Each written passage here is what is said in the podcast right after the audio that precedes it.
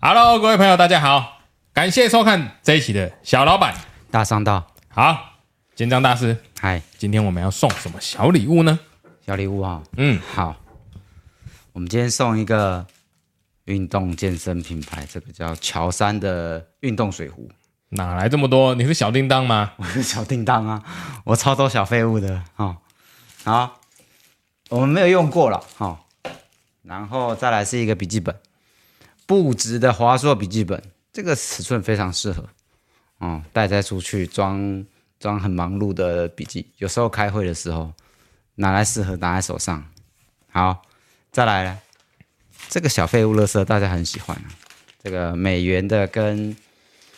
日元的面纸纸巾非常柔细，非常棒。好，我们好今天送这三个小乐小东西，小乐色 吗？实用的小东西。对，实用的，嗯好了，嗯，那今天要跟各位朋友分享的主题，还有讨论的主题是，嗯，最近啊，美股上市了一只叫拼多多的股票，你买了吗？我没有买啊，好吧中概股我一律不敢买。我也不敢，好，这只股票很厉害哦，一上市没多久，股价整个市值就短暂的超越了阿里巴巴，嗯，很可怕。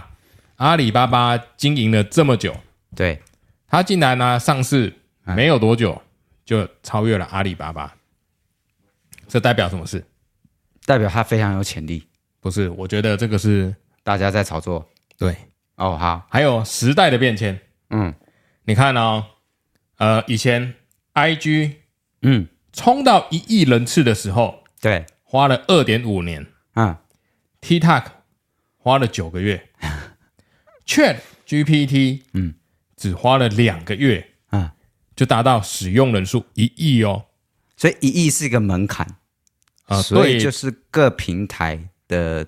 软体啊或用户数达到一亿，再花多久时间来达成这个目标？你知道这个嗯时间哎，一直缩短，一直缩短，对，这代表时代的演进。嗯我从这个数据呀、我很明显的感受到时代的演变非常快。你看哦嗯， ，IG 这么红，对，都花了二点五年嗯，TikTok 花了九个月，对然后 ChatGPT 花了两个月，对，接下来才刚上市的股票市值，拼多多竟然干掉阿里巴巴。你知道阿里巴巴有多大吗？超大腾对讯，拼多多最背后的股东，最大股东是腾讯嘛？对，阿里巴巴最知名的就是马云嘛，马云，对，对，为什么拼多多会在一上市没多久，嗯，你觉得它市值就有本事超过阿里巴巴？你觉得它的营业项目或是它的利基点真的有这么威吗？有比阿里巴巴还强吗？我觉得阿里巴没有巴耕耘很久哦，对，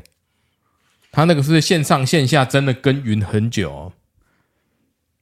因为阿里巴巴有三个嘛，嗯天猫、淘宝、阿里巴巴三大平台、嗯对，去撑它的那个股价。那拼多多一个就独秀了，拼多多，我觉得可能是腾讯嗯，把它炒起来也有可能。哦，但是我在反思的是，不管背后是不是吵起来，嗯，我们还是要想到为什么这个时代的演进速度越来越快，嗯，以前很难达成的事，或是要花很多时间达成的事情，对马上就达成了。对，好，这件事代表了什么？年轻人没耐心了吗？还年是现在的人没耐心？不能说年轻人啊，现在的人没耐心，这是真的没有办法。现在的人，哎，这个我感觉就是有点速成呢、啊，因为一上来大家就好像疯狂的要把钱砸进去，然后推升它的股价，嗯，然后一个新软体出来，大家迫不及待，然后赶快去使用。对，拼多多这个软体啊，我为了我看到这个新闻，嗯我为了它，我马上去下载拼多多。其实我觉得它的界面呢、嗯，跟淘宝大同小异，没有差很多嘛，就多了一个拼单功能。对，所以我个人感觉起来，东西好像也没有比较便宜。你觉得是？嗯，背后原因有什么？我觉得感觉是消费，现在年轻人的消费感觉是在转型呐、他们的消费形态已经导向成社群模式，对不对？就比方说在 FB 团购啊，或者是团购网啊，在这一类的比较多哎，我有个客人在做赖的团购哦，哦。他赚很多钱。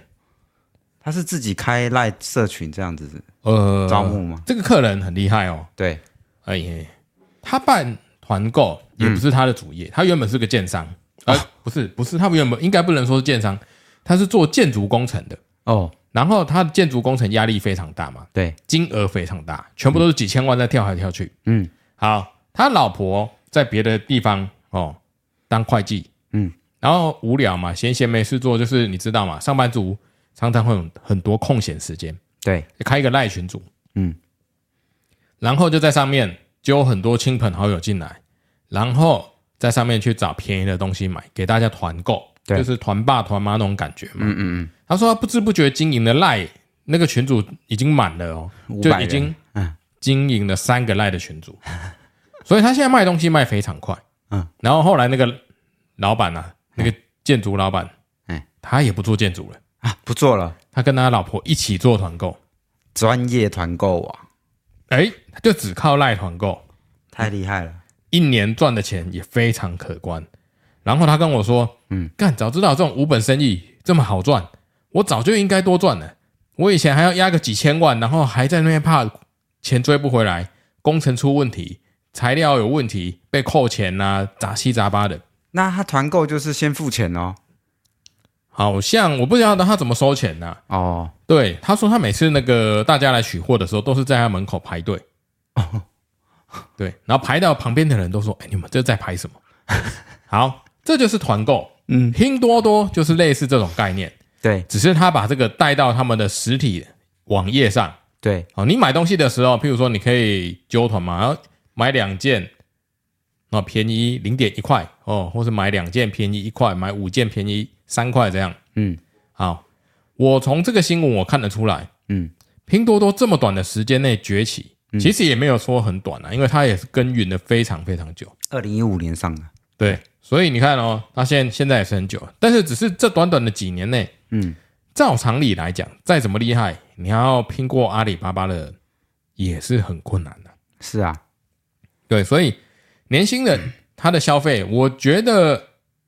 有渐渐在转型。嗯，以前阿里巴巴，譬如说五百件起标，或是五一到五十件是一个价格嘛，对啊，五十到一百可能一个价格，因为每个厂家不同嘛。对，对啊，然后拼多多直接再把这个东西又做得更简易了。嗯，可是很多人觉得拼多多的东西品质没有很好啦。对啊，哦，有有有，嗯，我在讲这件事，呃，我有看过一些那个分析报道哈，嗯，要剖析这个消费力哦，我们要去分析婴儿潮。譬如说，每个年代哦，它都会有个婴儿潮。啊，好，假设上一波的婴儿潮现在已经到了消费人口的主力对，哦，正好是在这十年间。嗯，那这十年间，他们的目标呃平台的目标哦，它的 TA 对，就是在这一群年轻人上，因为他们的消费力最强，嗯嗯，或者是年纪比较长一点，然后他们的另类消费，他们的能力更强的，嗯，所以他们要很精准的锁定他的 TA，嗯，你懂我的意思吗？哦，所以他们是用婴儿潮来分析，假设这十年间，嗯，诞生的婴儿，而行塑了三十年后现在的消费，对，哦啊，也有可能是，嗯，三十年前、二十年前，他们可能十年、十年一个 gap，就是十年一个一个婴儿潮，嗯然后二十年一个婴儿潮，所以它的景气就会，哎，等到这批婴儿潮长大开始赚钱，对那，这批婴儿潮的人就可以开始消费，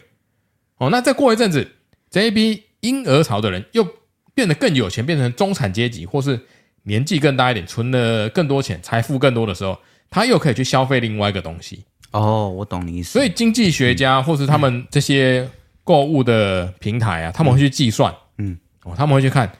这个婴儿潮到什么年哦是消费力最强的时候，哦，他们都消费什么东西？嗯，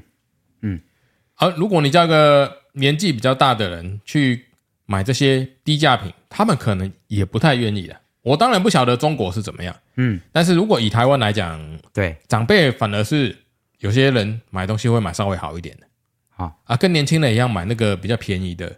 譬如就像化妆品嘛，嗯，对，化妆品可能年轻人就买一些开价的，对，哦，到处 seven 买得到啊，嗯或是那个叫什么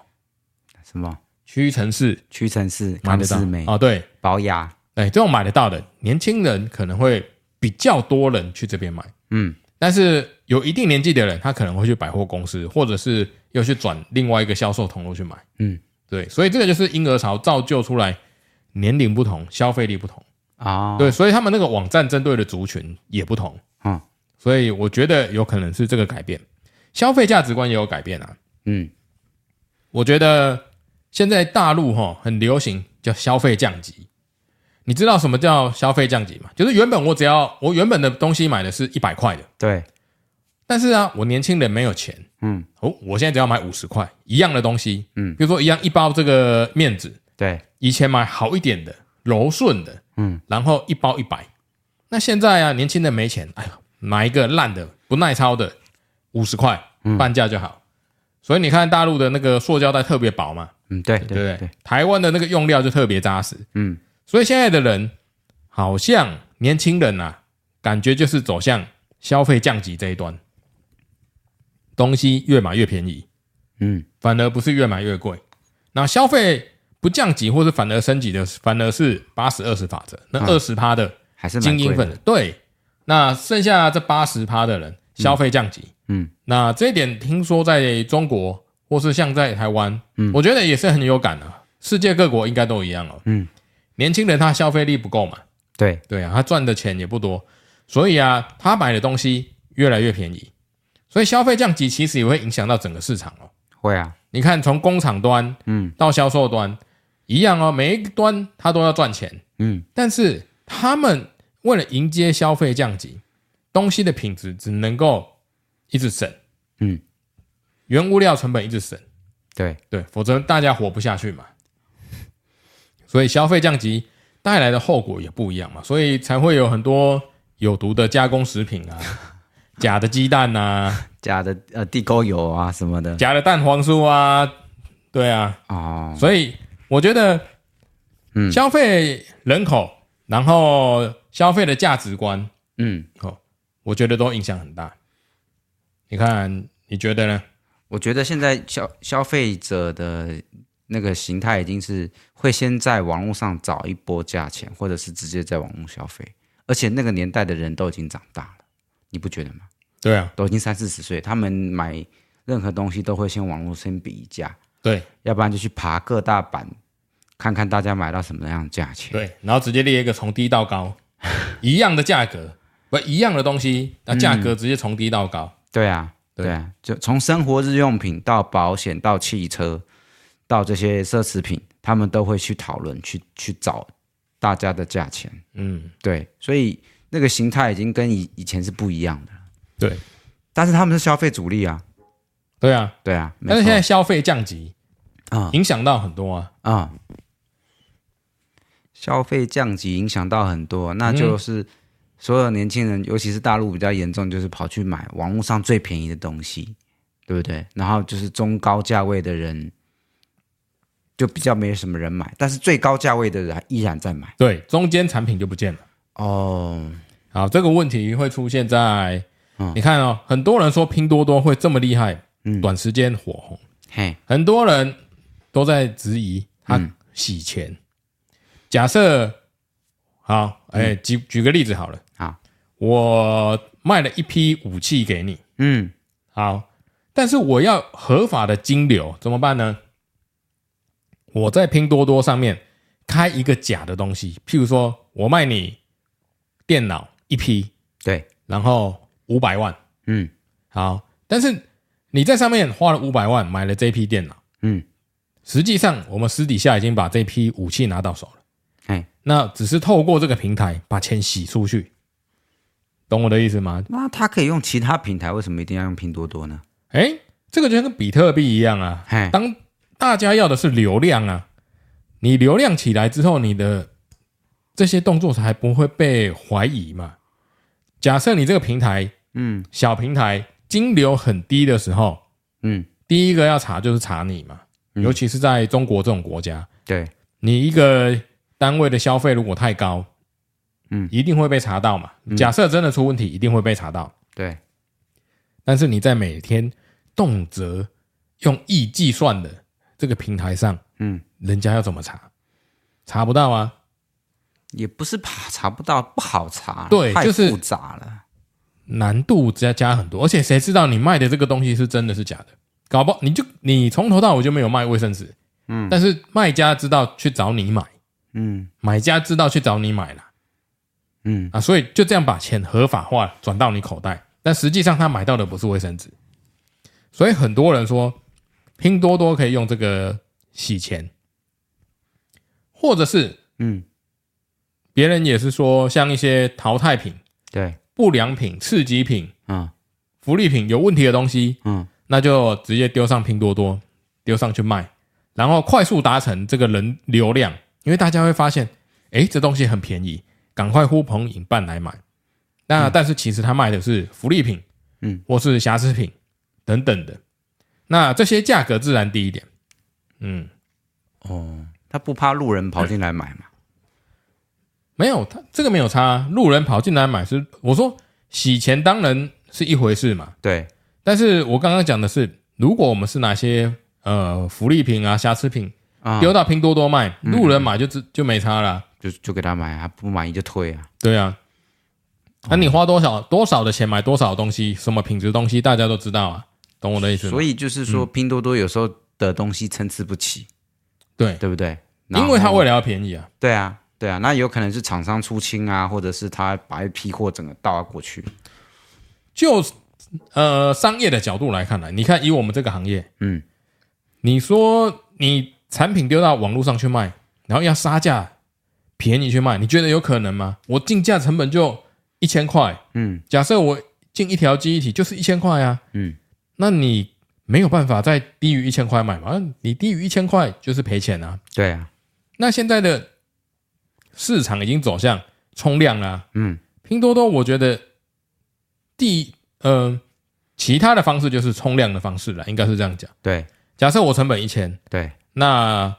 一亿个人，那我每个人只赚他十块，就卖一千零一十块。嗯对啊，那不用一亿个人买嘛，一百万个人买就好。我一个产品赚十块，嗯，或是一万个人买，我一个产品赚八块，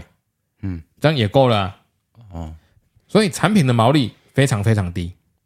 可是这个只适用于啊嗯大国的超大市场啊，因为它有量啊。哦，你在台湾没有量啊，你卖一个东西赚十块，你这个电商不要说电商平台了，你卖家就倒了啊、嗯，对啊，你卖个东西赚十块，哎，也是有电脑常常这样啊。我电脑有时候我们进进来完全没赚钱的、啊，会啊会啊，还是有人不相信。但是材料件呢，完全是没赚钱的。所以我常常看到拼多多这种电商平台，嗯，我都会很好奇，妈这些人到底是靠什么赚钱？除了洗在台湾呢，洗发票嘛，嗯，然后还有什么方式我也不晓得。啊，难道还有那个那个赃物吗？好像以前嗯有、有过这种哦，啊、就是去仓库干来的 CPU 啊要卖。嗯，我记得我以前好像有有人来推销过，呃，十几年前有对，会去很久拿以那前，嗯拿那个工程样的 CPU 来套贩售，对、一啊，盒一大盒，或者是从那个仓管人员自己偷出来卖的啊、嗯，有，对对对，那对啊价格就可以随便乱卖了。啊嗯，拼多多的模式，我猜远离不了这几项了，哦，就是我刚刚讲的洗钱，嗯哦它量大啊，量大洗钱嘛，或者是福利品啊、刺激品拿出来，可能参差不齐的东西比较有机会，对，或者是我刚讲的，就一个东西，嗯，赚一块五块。别人譬如说在天猫、在淘宝，他可能一个东西要赚二十块才有才能存活。嗯那拼多多的概念就是，我管你去死，我只要赚一块。嗯，但是一它万有量，对一万个人来，我就赚一万啊。对，他就可以去有他的一定的量的时候，他就可以去抢别的电商的生意，抢实实体电路的生意，对不对？嗯，所以他这样子，他要也要有一个后面有一个强而有力的平台去保证你的东西是没有问题的，消费者才愿意花钱。他大股东是腾讯啊，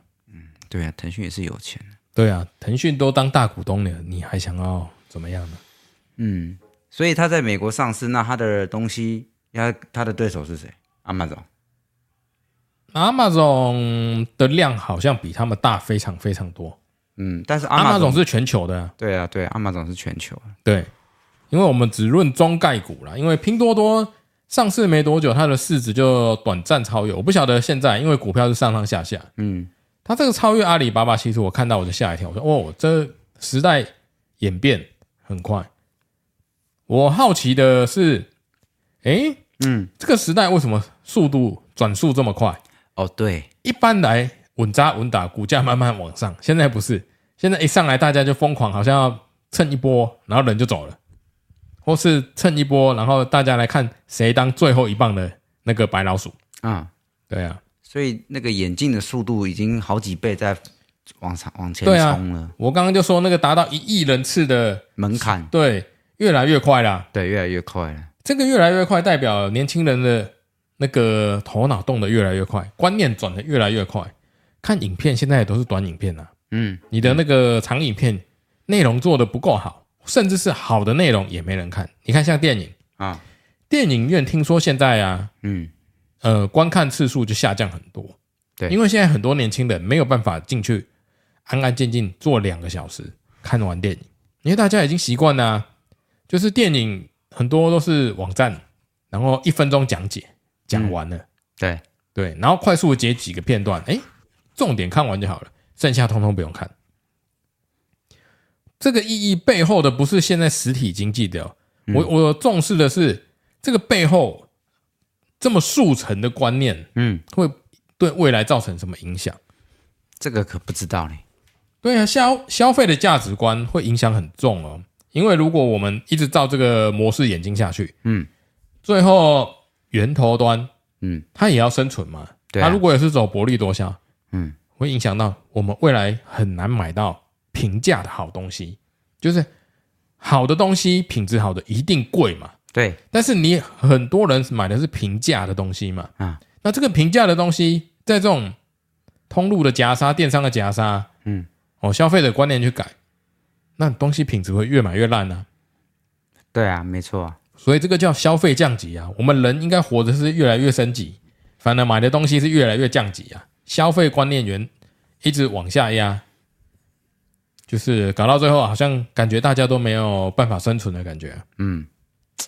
就是一个销价竞争，然后东西又很烂，对，对不对？但是这个好像也没有没解哈。这个感觉变化都是很快，一瞬间就就变了、啊。而且现在最流行的是嗯直播带 货，哎、大陆流行，台湾好像除了丢丢妹之前很红嘛，嗯，还有一些卖海鲜的那个直播带货很红，嗯，然后我觉得最红的还是大陆吧，他们那个直播带货一个晚上卖的那个都是天价的数字嘛，营业额都是天价，是啊，那个什么小杨哥什么的，很厉害啊！我不知道，你不知道吗？我不知道，大陆直播主直播带货就是一个很有名的什么小杨哥，很厉害呀、有空自己去看。反正他就是个很厉害的直播带货，就是在开直播的时候就边卖货嘛，然后找卖方，嗯，然后他们主持人嘛，然后他们就会做一些搞怪的花招啦，或是很多很多花俏的方式去促销这个东西。那本身要有自带流量，就是流量要很高的人你去卖，那大家会捧场。嗯，对对对对。那他们在直播有个好处就是，嗯，娱乐效果比较比较强，然后马上可以跟观众互动。嗯，假设有观众质疑你这个东西不好，你也可以当场测试。哦，嗯那个假设重量不够，它可以马上拆一个新的称重。嗯，哦，假设这个东西有问题，马上就是可以现场镜头直接拿起来看呐、嗯，对对对，所以我觉得那个直播带货，现在直播带货像虾皮也有做啊。有啊有啊，对对对对，很多啦，很多人都开始做了。嗯，只是在台湾这个市场还是属于人口小，嗯，呃，这个市场我们台湾要做直播带货可能比较辛苦一点，因为人口基数不够嘛，对才两千万人口，嗯，两千三百万人口，嗯，然后扣掉没有消费力的，扣掉呃年纪嗯大的不会用网络的，那能够购买的那个母体基数不多了。哦，对啊，这种商业的促销啊，嗯，我都觉得他已经走到这个商业的末路了欸、因为大家都已经感觉就是衣服都脱脱光了，在互相拿刀在砍了， 因为东西完全没有利润啊。但是大家为了生存，哪怕是一块，他还是得卖啊。啊，是啦，你看看到这个就想到苹果很厉害，嗯，苹果就不找不走这一套啊。嗯，你有看过苹果在团购的吗？买三只 iPhone 便宜。没有，对啊，这就是奢侈品啊，奢侈品的道理，啊宁可拿把奢侈品拿去火烧烧掉，也不要拿来特价。就是之前不是有一有一批奢侈品包包，一个大品牌，他们拿货车去载他们的过季品拿去烧哦，嗯，对，而且是全程露营。他们说他们宁愿拿去烧掉，也不要特价，也不要清仓。对，诶，这个我好像想到 Nike，Nike 嗯，它有分两个产品线，对一个是 Outlet，啊，然后一个是正规货。对，然后正规货的 Nike 啊，它打的折数是有限的，嗯它如果低于这个折数以下的，嗯，它就会把它销毁。就是如果卖不掉的，嗯嗯嗯，它不会把它，它不会降价卖哦。哦，它为了要保持它的品牌价格，嗯，它宁愿这个东西销毁，嗯，或是不知名的方式去解决，这我不晓得。哦，但它不会在市面上流通，对，它不会在你买得到的地方去打折，变成五折再卖，或是三折再卖，嗯嗯嗯因为它要维护它的品牌价值。嗯，这个我觉得就是商业的一个模式吧。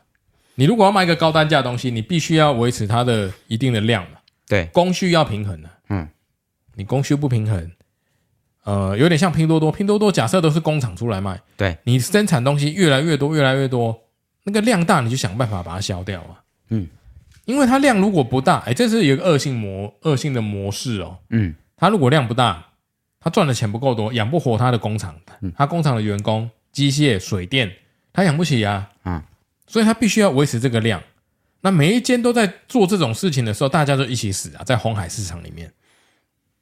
对不对？是，就跟卖吃的一样啊，大家都卖，一条街都卖吃的，结果一碗饭赚十块，杀到最后大家一碗饭赚一块，连房租都缴不起，一天要卖一千碗才赚一千块。拼多多就有点类似这种概念了啊，只是他们母体基数大，对啊，啊你一天只能赚一块，或是一天赚一千，你就必须要从原物料着手嘛，嗯你各方面都一定要精简到非常极致啊。是啦，对啊，否则你怎么赚钱？这个这个改变是真的很快哦，对啦，哦，现在商思商业思维已经不太一样。跟我们以前呢、啊、传统一步一脚印，嗯，然后慢慢的耕耘啊，嗯，对，也没有用了。好好想想精湛电脑的下一步吧。你也要直播带货嘛？组个十台电脑在那边直播带货。你看人家在装，我们还在一台一台装电脑。对，我记得上次有个客人也算是在，也算是有赚钱，然后在做生意也是蛮成功。他说：“你这一台赚三千块，你要赚到何年何月啊？你现在光买个房子，你要租几千台，你搞不好还买不起。买得起。哎，一台赚三千块，嗯，十台赚三万块，嗯，一百台赚三十万，一一年三百六十五天，扣掉你休假日，好不好？嗯，那个了不起，给你赚个这样这样这样怎么算？假设两百五十天， 嗯，对啊，两也百才五十。六十万，两百五十天，一天赚三千块，一个月才六十万，一年啊呐、一年才一年六十60万，万看好硬哦。十年六百万。一年六十万，现在的房子出去，刚好我每天组一台电脑，嗯，就买两平的房子吧。一平如果三十万的话，哦，刚好买两平吧，对不对？ 是，没错吧？我刚刚应该没算错吧？假设一台赚三千块，十台也才三万呢、嗯对啊，还算一个一年工作大概两百多天嘛，扣掉休假嘛，人不是机器嘛，嗯，对啊，也是房价太贵，还是我赚太少？是你赚太少，房价又太贵。对，你看人家这种模式才对。嗯所以我们必须，我会常常研究这个商业模式哈，就是在想，我们必须要透过什么模式，或是做一些什么商业上的策略的改变，让我们可以达到人生永远不不用再工作，提早退休，不是提早入土，提早退休，就是我们要用什么方式、什么样的思维，学习这个可以赚钱的思维，嗯，我们才有办法成为成功的下一个年轻优秀青年。嗯，要呃，他山之石可以攻错，我们要借鉴别人成功，去反思我们自己要做什么。所以啊，我常常看到这些新闻或是财经新闻，我都很有兴趣，嗯因为我想想看，我都很有兴趣是为什么别人哦走这一条路可以做得很好，那嗯我能不能走其他路可以做得很好？像我们今年做 podcast，嗯或是今年做 YouTube，哎，就是一个不错的转型。对，那搞不好我们可以多多研究其他人在做的商业模式的策略，我们也可以转型。嗯，对，譬如说下一个世代的 AI 电脑，对，现在已经有很多软体商在 AI 那个本机上装一些 AI 的软体嘛。嗯，对我已经有看过看到有人在卖了。嗯嗯，那只是这个电脑非常贵，一台可能都是百万，百万起跳的，对就是安装它的软体嘛，嗯然后做一些 AI 的什么 AI 客服、AI 训练，就是在自己本机上训练。对那个都是目前都是商用，还没到家用的程度，对，所以它真正的杀手级应用应该是在家用。可是真正呃能够获利的，应该在商用吧？哦，对啦，你在家用，你看哦，你、这个有点像当年的 IBM，你卖家用的使用者，对，他跟你计较那个五十一百的，你卖商业的客户，嗯，他不跟你计较这些啊，他要的是能不能达成他的事啊，他会跟你计较这五十一百吗？是啦对啊，所以真正的获利来源是 B to B 吧？ ，B to B 是进进来的门槛，嗯，你要扩大，然后如果可以到 B to C 是更好。你到 B to C 的话，竞争者就多了，因为代表那个门槛已经降到很低了。嗯，我们有能力切到 AI 电脑吗？先买个辉达的显卡吧，你要买哪一张 A 一百？听说一张几呃几十万吧。我今天有看一下那个报价，嗯，对，一台电脑组起来大概一百万呢、要啊，对啊，对对对，但是已经很多人在买啊。嗯但是我们要买这个电脑之前，我们必须要知道这个电脑卖给谁，嗯，然后装这些软体我们要自己会用啊嘛。对，你要会训练，你要会操作，对，然后会嗯贩卖。主要是找得到市场嘛。你买东西买进来，或是我们东西找到，或是产品建制好，嗯，你必须要找得到愿意适合买单的客人。嗯有时候那个风头吼，虽然浪起来了，但是你冲第一个还是会被淹死的，还是会 不是还是得不到资源，后勤还没补上的时候，你还是会死在沙滩上。你跑得太快了。对，跑太快也不行，嗯，对，跑太慢赚不到钱，对跑太快也死。对，所以天时地利人和都很重要。很难呢。对，很难的、我我觉得就是一个机缘，机缘吧。对啊，如果各位粉丝朋友有什么 AI 电脑的那个需门路求，啊，请拜多多指教一下哈。我们金章的电脑大门随时为你而开。 我觉得商业的模式要成功哈，要回归本质、啊，拉回话题。嗯，像拼多多、阿里巴巴这一类的商业模式要成功，还是要回归你的需求吧。你真正的需求，就是回归你真正的需求吧。你真正想要什么，或是卖的是你真的有需要的啊、不是假的啊。那个那个，你才会、才会成功啊，或者才有人买单啊。嗯，所以这个拼多多团购，你觉得它也是有造就造就一个新的商业模式吗？我觉得就是消费降级的模式，哦，消费降级的模式。对，对所有的东西越买越便宜。啊，对，就是年轻人婴儿潮那个时代的年轻人，到现在刚好二三十岁，哦对这个区间，哦，三十上下这个区间嘛，嗯嗯嗯，就透过拼多多越买越便宜，嗯对，因为他们还不够，呃，还没有能力越买越贵嘛，嗯，但是他们可以越买越便宜。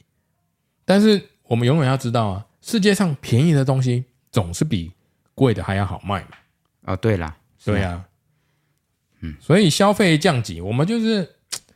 思考一下商业的本质，消费者需要的是什么？嗯，那我们可以提供什么是消费者真的想要的，或是我们能够做的是市场想要的？嗯，这是我每天都在想的，好，睡觉前在想，眼睛张开也在想，时时刻刻都在想。 你好好想啊，好啊，你好好想，你不要在那边打混。我谁在打混啊？我很忙。而且下一波浪潮啊，嗯，又是 AI 的时代。对啊，已经不可预测了。你知道现在最红的是什么吗最红的是什么？ ？AI Open AI 嗯出的 Chat GPT，嗯然后呃，Google 又推出了个 Gemini。嗯 Gemini 是 Google 呃才刚发表的一个跟 Chat GPT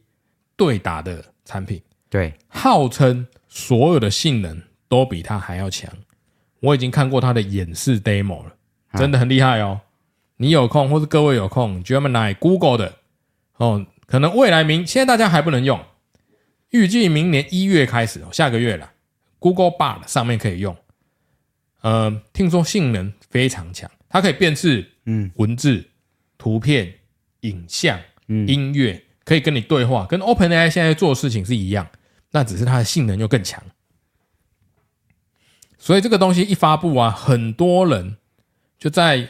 呃这个论坛上啊，像有 AI 的专门论坛，或是 GitHub 之类，反正嗯这种超大型的论坛上都已经炸锅，大家说哇，其实 Google 还是蛮厉害的。他留一手，对，那 A Open AI 当然也是厉害啦，当然那只是这个东西一出来，又会改变下一个世代的商业模式啊。嗯你知道现在连做动画都不用人了吗？不用啊，做音乐、做动画、做什么都不用人呢、几乎不用。对啊，那你可不可以做一个虚拟的我们两个人，然 后我可以在旁边吃洋芋 片、吃薯条，然后你把它弄我们在讲话的样子？已经已经有很多那个 YouTuber 是没有人，然后不需要不需要有人上来，人家也不用讲话，从头到尾都是虚拟的。他只有给他一个 idea，让他自己自己生成影片，自己生成内容，然后自动配音。我觉得内容才是王道了，就是含金量要够没有关系啊，他丢给呃 Chat GPT 帮他找资料就好了，啊。对了，也是所以他不需要什么含金量，他只要找对主题了，然后找对流量密码了，就可以有机会了。现在最红的叫 AI agent。嗯 AI agent 就是 AI 呃 AI 代理人嘛，是这样翻吗？AI agent 就是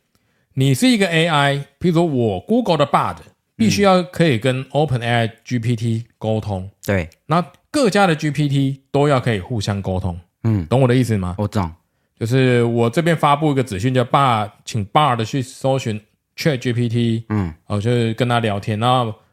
Chat GPT 还可以去跟，譬如说那个阿玛总的机器人 Alisa 聊天，就是做这些之类的事情。哦，就是各家的 A 那个要 AI 可以串接 AI 的 API 可以串接的接口，对，共然后同性语言。对大家就是他们要把原本现在是被动性的嘛，现嗯在的 AI 是被动性的，那他们现在要转转成主动性的。这很恐怖啊，我下一个指令给你，你有办法主动去做。这很恐怖啊。对，但是现在就是在做这件事啊。这个是呃各国在较劲的一个东西吧，对，各公司的较劲的公司，但是他们要开放这个接口给对方，有点也是有点危险。他不用开放啊，嗯，他可以去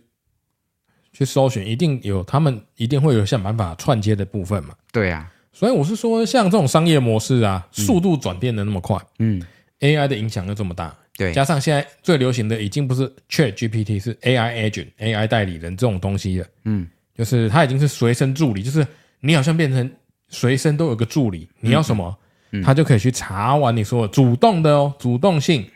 查完你要的资讯，哦，对，这个造成的影响会很大、哦。我们还是要看一下，其实最有钱的世代是哪一个世代，你知道吗？哪一个时代？老人，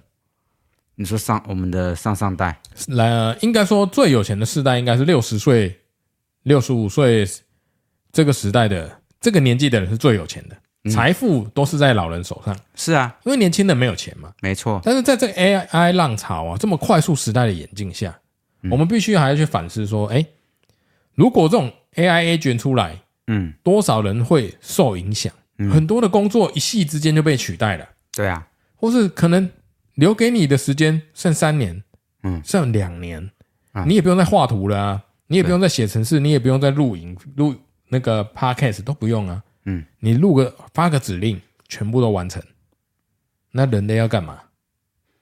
对不对？嗯，这个是一个一个商业的模式啊，就是现在已经在研究，各大厂全部都在做这件事。嗯 Open Open AI 做的这些事，还有 Google 做这些事，嗯，还有很多私人的顶尖的人才都在做这些。那你想好你要怎么做了吗？我还没想好、欸，想好的人现在好像都已经在都发 财了，就跟那个奥特曼一样，Open AI 奥特曼，嗯，对，像 AI 这种人才跟的真的是现在是很稀缺的，市场上死一个少一 个，真的、啊，那个顶尖人才啊，现在全部的风头都在 AI agent 上，对啊，对，所以很恐怖。所以各位频道的粉丝朋友，嗯，如果你还是年轻人，对，不管年纪啦，我都是嗯要学 AI。应该也不能说学，试着了解 AI，因为这个趋势来了，已经不能挡了。嗯就当时马车被汽车被内燃机的汽车取代的时候，马夫都还在干掉那个做汽车的人，做汽车的公司，因为他没工作啦，他不会开车，他不用开车，他不用骑，他骑马的工作，马夫的工作没啦。嗯，哦，所以蒸汽时代改变了嘛，变成工业革命，哎，然后再来资讯革命，现在是 AI 革命，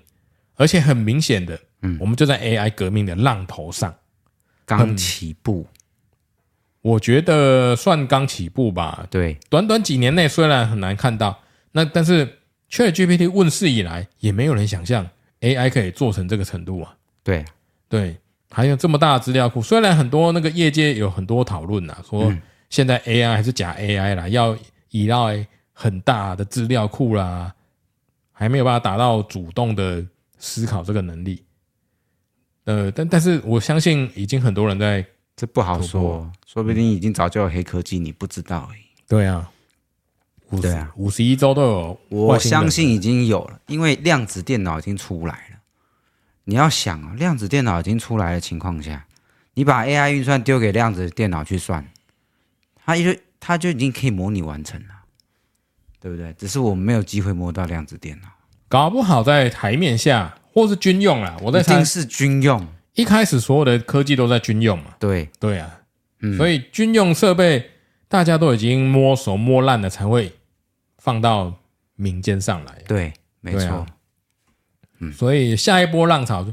，AI 引领的下一波浪潮，我相信也是很快速哦。很快，拼多多一下子就超越了阿里巴巴的市值。嗯如果再来一个 AI 或 AI agent 这个